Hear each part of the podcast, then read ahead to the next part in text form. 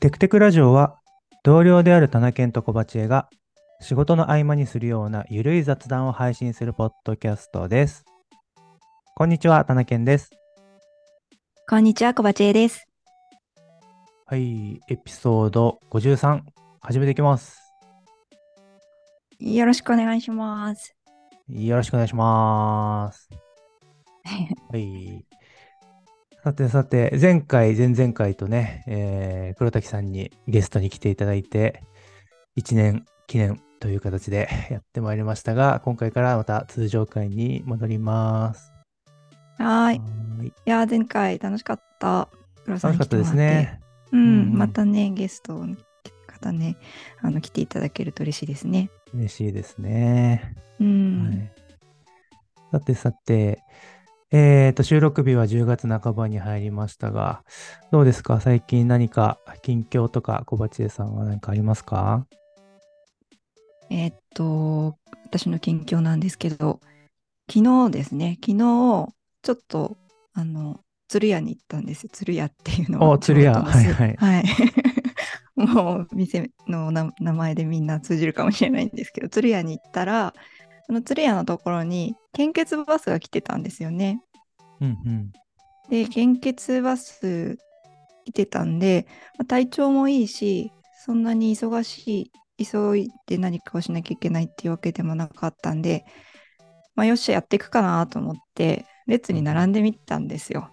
はい。で、えっと、名前とか、その、もう、紙に、書類にいろいろ名前とか、その、チェック、いろんな質問事項にチェックとか入れて、で、はい、お願いしますみたいに渡したら、そのスタッフの人がすっごいこそこそ話で、うん、この体重だとできないんですよ。すっごいひそひそ話でしてきてくれて、うん。なんか結局できなかったんですけど、うんうん。なんか、もうなんかそのひそひそ話でされたっていうのがすごい面白くて自分の中で。あすいません、むしろすいませんっていう気持ちになってうん帰ってきましたっていうのが緊急です。なるほどね。はい。そっか、体重によって献血採取できる量が決まっているっていうのがまず前提としてあるんですよね、きっとね。そう。なんかあの、私昔すごい体重が少なかった時があって、うん。その時はそもそもその献血自体ができなかったんですよ。あ、そうなんだ。はい。その条件でね。それは知ってたんですよね、自分で。うん、私は今、献血ができないっていうことを知ってたんですけど、まあ、ここ数年体重増えてきて、いや、もうなんか体重あ増えたし、献血できんじゃないかと思って、うんうん昨日よっしゃと思って並んだんですけど、なんか昨日は 400ml 献血だけ受付されていて、400ml 献血だと、えっと、体重50キロないとダメらしいんですよね。なるほど、なるほど。はい。で、ダメ、その50キロなくてダメだったんですけど、まあそれを私が知らなかったのがいけなくて本当に申し訳ないっていう感じなんですが、最後にそのスタッフの方から、あの、なんか参加賞でお米をもらったんですけど、うんうん。参加してないのに参加賞のお米をもらってしまったんですが、もうなんか、これ食べて太ったらまた来てくださいみたいに 言われて、はい、いただいて帰ってきました。えー、献血か、そうなんですね。うーん、いや。僕はね、あんまり献血たまたまやったことないんですけど、なんかね、妻はね、献血がなんか好きで、あう、ん、なんか、献血やる方はすごいたくさんやられてたりしますもんね。うんうん。そうそうそう、まあ、すね、なんか、まあ、あの、みんなその血液をね、あの、必要とされている方に提供できるから素晴らしい活動だなって思ってるし、一方で、なんか本人はなん、なんだろう、あの、献血の、なんだろう、えバスで入ると、なんかお菓子とか、なんか飲み物とかもらえたりするんですよね、多分。あ、そうそう、聞いた聞いた。いっぱいもらえるとかって？そうそう、なんか血液と、血液を採取されることで、まあ、血液のバランスがちょっと減るというか、体に。うんうん。だから、まあ栄養取ってくださいみたいな気持ちなのか、ありがとうの気持ちなのかわかんないですけど、なんか、うん。お菓子をもらえたり、飲み物をもらえたりするって言ってて、なんかそれが嬉しいのか、何なのかうんうんわかんないんですけど、献血を見かけると結構やりたがるっていうのが、うちの我が家の妻はね、そういう傾向があるんですよね。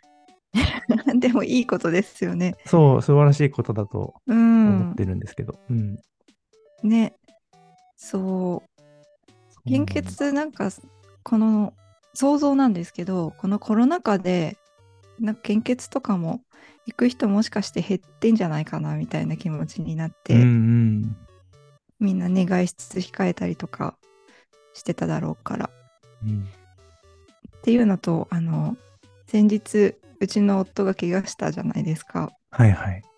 でそこでいっぱい献血あの輸血してもらったのでまあちょっとそうだなありがとうございましたの気持ちでやろうかなと思ったけどまんまとうん、追いかけができなかったっていうやつです残念でしたね。はい残念でしたいやなんかちょっと調べてみたんですけど、あのうん今 200ml 献血ってあんまり需要がないらしくってあ、そうなんだ。はい。400ml だ、90何パーセント？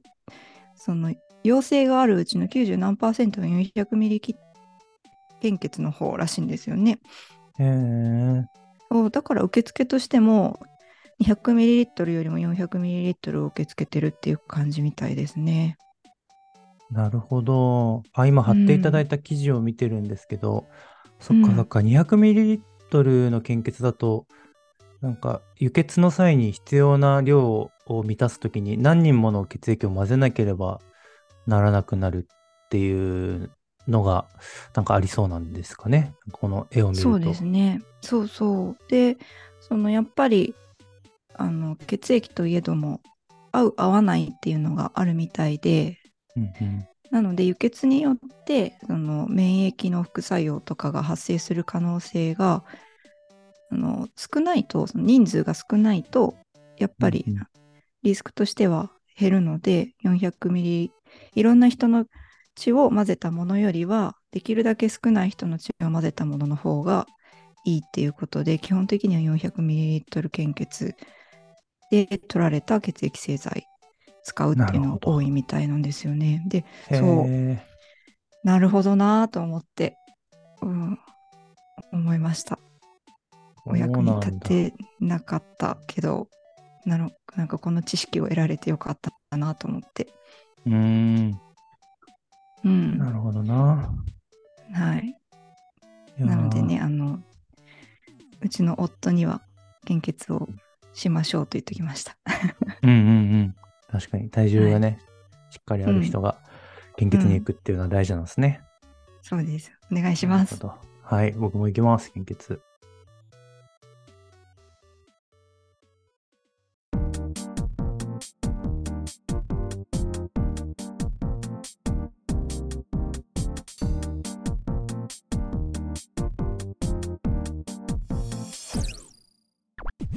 さてさて、えっ、と、今ね、献血の話で鶴屋の話も出たんですけど、僕の近況はですね、えっ、と、9月、10月にそれぞれ、えー有給を使って、ちょっとしたお休みを取っていまして、うん。はい。で、9月はシルバーウィークに合わせて、もう長期のお休みをね、いただいていて、で、10月は、えっ、と、3連休に合わせて、2日有給を取って、えーえー軽井沢の方に、またキャンプに行ったりしてたんですけど、いやー、めっちゃいいですね。羨ましい。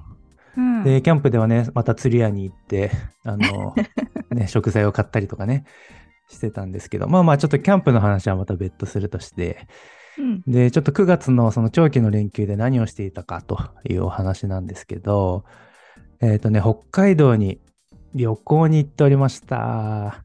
いやー、めっちゃいいな。羨ましい。話聞きたい。いやーね、すごくね、最高に楽しい旅行だったんで、もう話したいことが山ほどあるんですけど、いやーまずちょっとね、全体の流れをどんな感じで行ってたのかというのを、まず場所と何泊したかみたいな話をざーっとね、していこうかと思うわけなんですよ。はい。ん。で、今、えー自宅東京にありまして、えっと、まあ、僕と妻と、えーラテちゃん、えーゴールデンレトリバー42キロの大型犬をですね、42キロ。超大型犬。超大型犬のこのね、3名で、まあ、北海道に乗り込むぞという話なんですけど、まあね、ちょっと飛行機とかは、まあ難しいわけなんですよね。そうですね。ラテちゃんいるとやっぱし、あの旅行の行き方って限られたりしますね。そうなんですよ。まあなんかね、うん飛行機でもね、行く手段はね、あるっちゃあるっぽいんですけど、まあ結構リスクもあるみたいなんで、あ、そうなんだ。まあちょっとね、はいはいその話はまた別途ね、いつかしようかなと思うんですけど。うん。で、えっ、と、今回は、えっ、と、フェリーで、えー車ごと船に乗り込んで、えーフェリーで何時間もかけて北海道に行くと、そういうコースで行ってきましなるほた。自分の車を持ってたってことなんですね。そうです。へえ、そうなんですよ。そうそう。うんうん。東京から、えっ、と、茨城の大洗という港に行きまして、えーそこからフェリーに乗り込んで、えっ、と、フェリーで、えー北海道の苫小牧の港に、えー着くというのうんうんが最初の移動ですね。おーえどれくらいかかるんですか、そうそう。そう、えっ、とね、だいたい15時間とか、おー17時間とかそれぐらいかな。おー、すごい。そうなんですよ。なんでフェリーでうん一泊するんですよね。あ、なるほどね。うん初日の、えっ、と、大洗を何時ぐらいだったかな ?18 時ぐらいに出て、で、えー翌日のお昼ぐらいとかに、えっ、と、苫小牧のフェリーターミナルに着くという感じで、でですね、えっ、と、まあ、この旅行全般的にそうなんですけど、うんと、結構ね、北海道のホテルが、うんと、まあ、犬飼ってる人多いから、なんかたくさん、なんだろう、犬用のホテルとかあるのかなとか、犬に、犬がホテルの中歩き回っても OK なのかなって、なんとなく思ってたんですけど、うん。で意外とそんなことはなくてですね、あの、うんそうなんですよ。なんかね、ホテルの、なんていうんだろう、ロビーフロアとかには、ちゃんとカートに乗せてくださいとか、うん。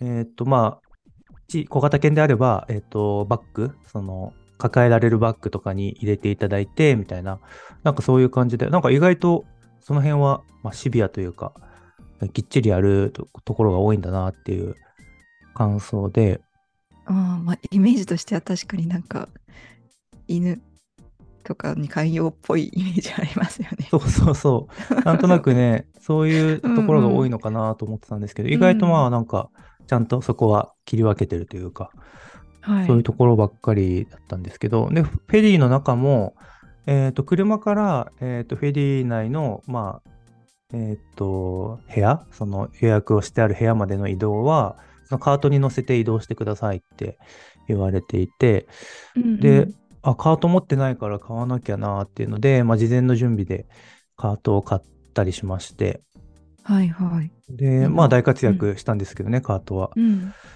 で、そうそう。で、そのカートの、んのツイッターの写真のラテちゃんがカートに収まってる写真がめっちゃ可愛いですね。そうなんですよ、カートにね。あの、これ一応カート買うときに、あの、ちゃんと入れるかなとかね、あの採寸してったりとかしたんですけど、まあ、本人がちゃんと入ってくれるかなとかはね、心配もあったんですけど、うん。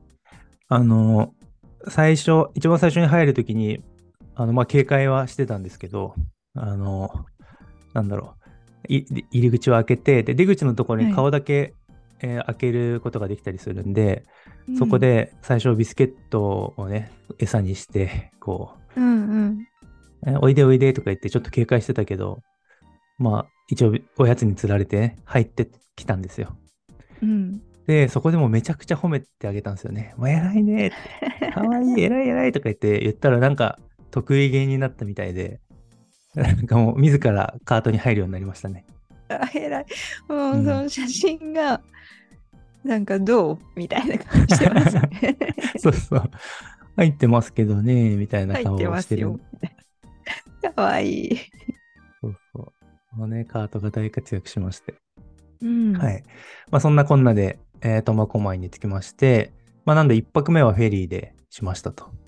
はい。あ、で、そうそう、あね、フェリー使うときの注意点をね、あの、ぜひ、あの、北海道、まあ、北海道以外もかな、そのフェリーでいワンちゃんを連れて宿泊しながら移動するっていうことを検討されている方にね、ぜひ伝えたいのが、うん。あの、フェリーの中の部屋はめちゃくちゃ狭いです。そうなんだ。そう。で、結構なお値段するので、移動も込みうん。なので、うん、うん。まあ結構お値段して高いな、みたいな、なんか新婚旅行以外以来のお金の使い方してるね、みたいな話をしながらうん予約はしたんですけど、なんでそれなりにあの広いお部屋があるというふうに想像をしていて、えー写真とかも見ても、まあ、広く写ってるんで、あ広いんだなと思って行ったら、もうぎゅうぎゅうで、あの、なんだろうな、簡易ベッド、すごい狭い簡易ベッドが人間2人分あって、もうその横にラテちゃんがいたら、もう床はほとんど埋まってるみたいな。なんかそれぐらいの空間で、で、そんなこと知らずにですね、えっ、と、この旅行は、えっ、と、全部で1、2、3、4、8泊か9泊かなしてる旅行だ。はい。そうなんですよ。なので、もう大型のね、うーんとスーツケースに、まあ、2人分、大人2人分の荷物を詰めているし、うん。で、ラテちゃんのカートがあって、ラテちゃんご本人がいて、うん。ご本人がいて。そうで、まあ、それ以外にもいろいろ、まあ、リュックとか、なんかまあ、あとラテちゃんの食事類を入れる袋とか、まあ、そういうものを、はいもうモリモリで、やったー、フェリーに乗り込んだぞって言って、フェリーの部屋に入ったら、もうぎゅうぎゅうで、あうん、これ、物を置くことできないじゃん、みたいな感じそんなで、に狭いんだ。うん。そう。で、あの船、えっ、と、車から降りて、えっ、と、部屋に入ると、えっ、と、まあ、少し猶予はあるんですけど、船があの出港してしまうと、もう車には戻れませんっていう、えールールなんですよ。ああ、一応危険、あの、安全性上の問題からってことですかね。はい。そうそうそう。なので、えっ、と、い一度大量の荷物を部屋に持ち込んでしまったら、もう車に戻ることはできないという状態になってしまって、うんそのフェリーで1泊しかしないから、1泊分の荷物だけあれば十分だったのに、もう9泊分の荷物とか全部持っていったんで、うん。もう、なんだろう、すごい後悔したんですよね。なんか、そしたら、そのスーツケースとか部屋の中で開け閉めするのも大変そうですね。大変です。なんで、開け閉めするには、うん一旦簡易ベッドの片方を畳んで、うん。で、えーっと、スーツケースを開けて、必要なものを出して、閉じて、みたいな。ああ、そうなんだ。うんめっちゃ参考になる。うん。そうなんですよ。で、あの、ラテちゃんのカートも、フェリーの部屋の中では広げることすらできないんで、うんもう解体というか、一応畳めるようなあのものなんで、畳んで部屋の中に入れておいて、ラテちゃんを外に出すときには、えっ、と、一旦カートの畳んだものを外に出してから、外で組み立てて、えっ、と、ラテちゃんをカートに乗せるみたいな。あそう、なんかそういうことをやらなければいけなくて、すごい大変だったので、あはい。あの、ぜひね、フェリーで宿泊するような計画をお持ちの方は、あの、宿泊する、まあ一泊なら一泊分だけの荷物を小さなカバンに乗せ、詰めて、えっ、と、部屋に移動するということを強くお勧めしますね。なるほど。いや覚えとこよはい。ぜひぜひね、あの、ワンちゃん飼われてる方はね、そういう計画も、えーお持ちの方いるかもしれないんでね、ぜひ、それはね、念頭に入れていただけると。はい。う。はい。ありがとうございます。そうなんですよ。で、ちょっとね、フェリーの話で話しすぎちゃったんですけど、えっ、と、その後、苫小牧に着いた後、えっ、と、函館の方にですね、行きまして、うん。苫小牧から函館は結構離れていて、だいたいね、3時間から4時間ぐらい車を走らせると、函館に着くという感じなんですよね。そうう。ん函館はね、北海道の一番左下の方ですね。はい。うんで、苫小牧は、まあ、北海道の真ん中からやや左ぐらいのところにあって、でそこから、まあ、苫小牧、あ、えっと、ほ函館なんで、まあ、3時間から4時間ぐらいかかるという感じで、まあ、そこで2泊しまして、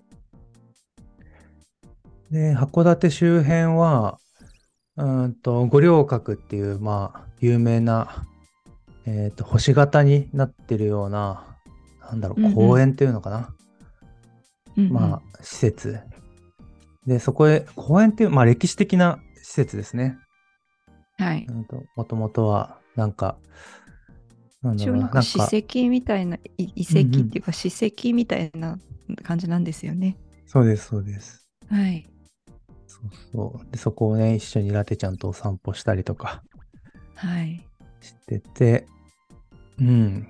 あで犬はいも入れるんですね、そこのあそうなんですよ。。そうそう、うんうん犬も入れるっていうのが、なんかその歴史的な、そういう、なんだろう、空間にというか、なんかそういう場所に、えっ、と、ワンちゃんも一緒に入れるっていうのが、多分そんなに多くはないんじゃないかなと思ってて、そうですね。うん。うん。な例えばなんか京都のお寺とか、なんかそういうとこにワンちゃん連れて入ったり、あんまできなそう。まあできるとこもあるのかな。なんか、ちょっと厳格なところはね、難しそうですよね。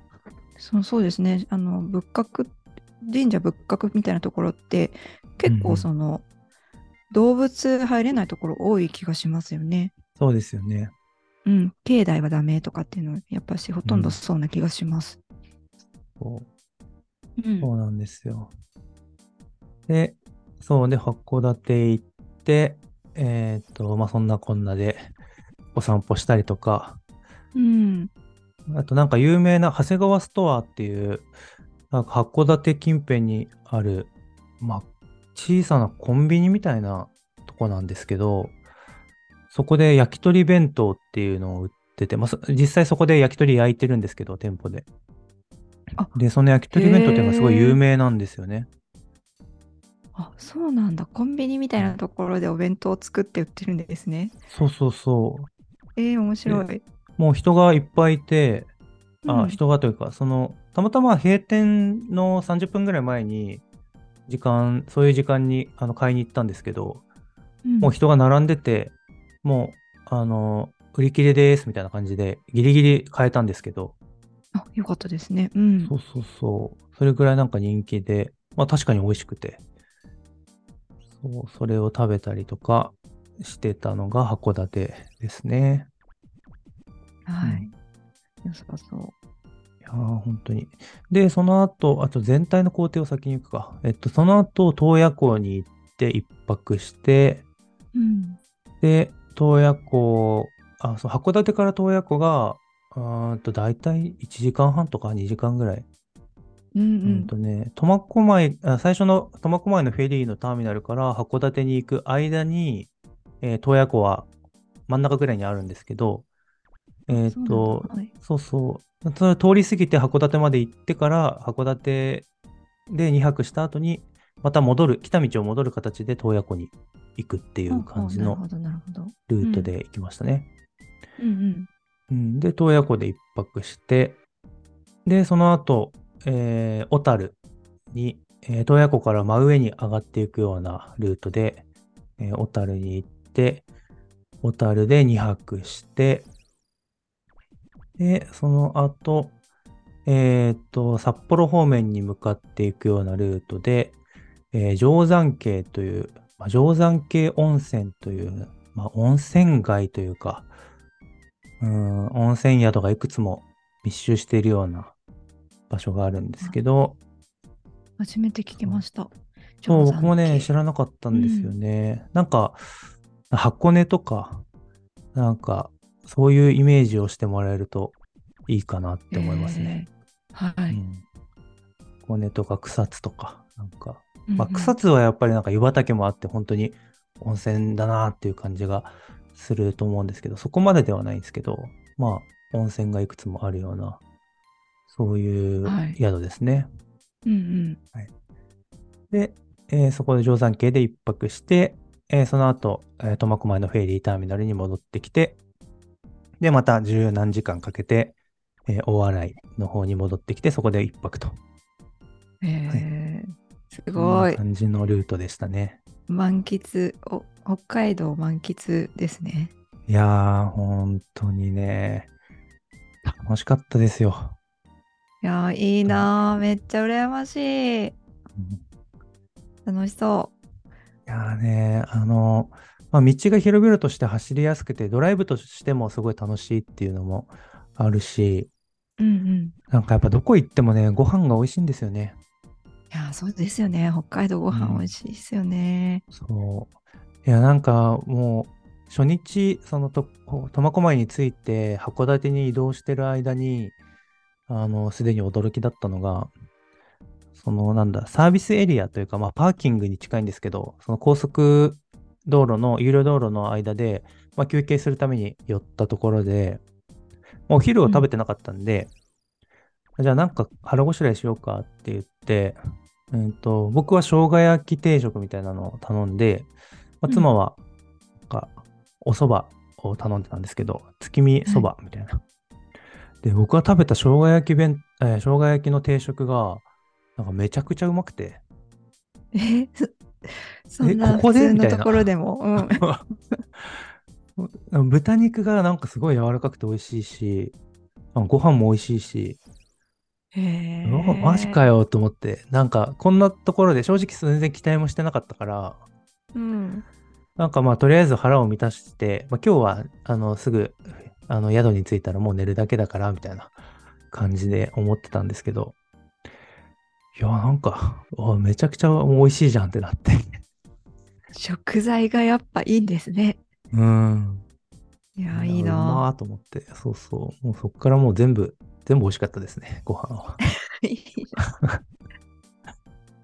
これってあのいろんなお店とかにも行ってご飯食べられたんですよねきっとそうです、そうです。うん。その時ってラテちゃんどうしどこにいたんですか？えっと、ラテちゃんと一緒に入れるお店に行っていた、でも半分？半分もないか。3分の1ぐらいはラテちゃんと一緒に入れるお店選んでいたのと、うんうんえっと、ラテちゃん入れないお店の時は、えっと、車の中にいてもらって、あ待っててもらってそうです。んんで、結構涼しかったんで、あの、ね暑かったらね、うん結構心配するんですけど、いつも。でも、もう向こうは涼しかったんで、窓を9月とかですもんね。そうです。9月の下旬というか。うんはい9月の北海道そんなに暑くならなそそうそうそう。う。うんいや、なんか僕も、あの、半袖半ズボンで行ってたんですけど。寒くなかったですか？いやもうめっちゃ寒くて、あの、函館のユニクロに行きましたね。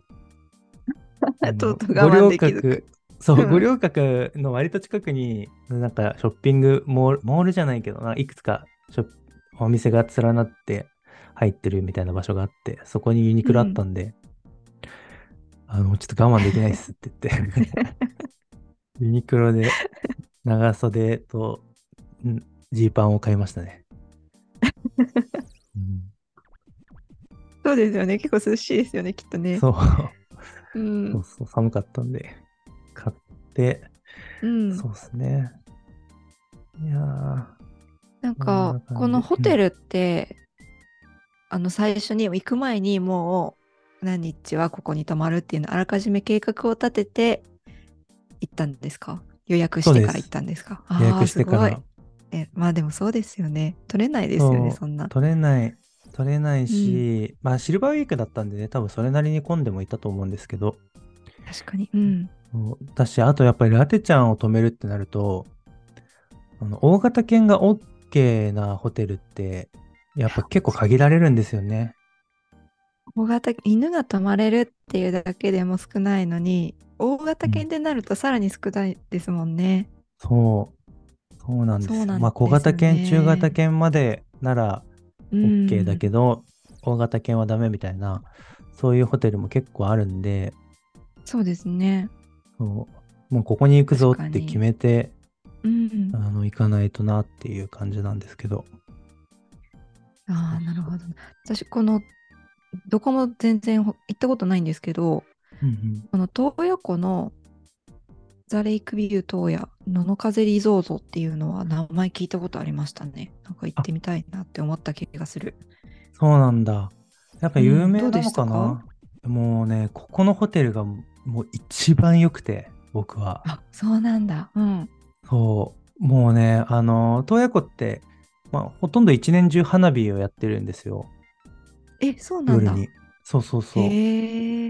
で、えーっと、まあ、その花火を、まあ、夜みんな、あの、洞爺湖沿いの宿から眺めたりとか、まあ、洞爺湖の、まあ、宿から外に出て、洞爺湖沿いをお散歩しながら、あの、花火を眺めるみたいなことをやるのが、まあ、その観光客の定番というか、という感じなんですけど、このね、うんこの野の風リゾートのレイクビュー洞爺という宿は、このロビーのところにもう超巨大な窓、えっと窓ガラスがあって、うん。うん。天井がとても高いんですよね。多分ね、建物そうなんだ。うん。2.5階分とか3階分まではいかないけどぐらいの、えっと天井があって、で、そこの、なんだろう、足元から天井まで超巨大なガラス張りになってるんですよ。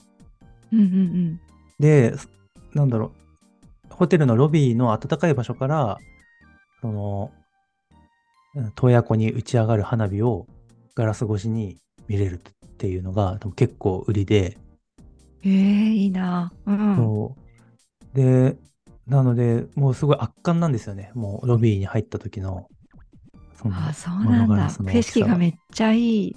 そうそう。花火だけじゃなくて多分景色自体もきっといいんですよね。そう。あなるほど。で、さらに僕が一番本当に良かったのは、そのホテルの、あの、まあ、屋上に露天風呂があるんですけど、うんうん。もうその露天風呂がもう湯加減といい、景色といい、もう最高で、えー、そうなんだ。もう、もうなんだろう。僕が今まで行った温泉の中で、今のところナンバーワンですね。ここのえー、そんなに？えー、いいな。まあ、そんなに僕は温泉ソムリエじゃないんで、あの、そもそも僕が見てる範囲が狭いっちゃ狭いんですけど、まあでも、あの、なんだろう、露天風呂の下に、まあ普通の温泉があるんですけど、その温泉も種類がいくつかあって、それもすごく良かったし、露天風呂もすごい良くて、景色がめちゃくちゃ良くて、あーなんか今そのホテルのサイトをちょっと見てますけど、本当だ。ガラス張りでめっちゃ景色がいいですね。温泉。そうなんですよ。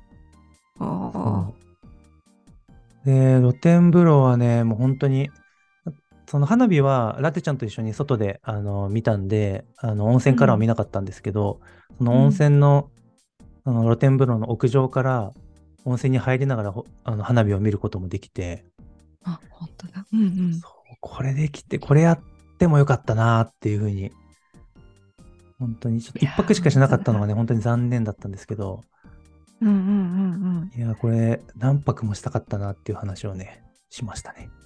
うん。へえ、うんやっぱいいんだ。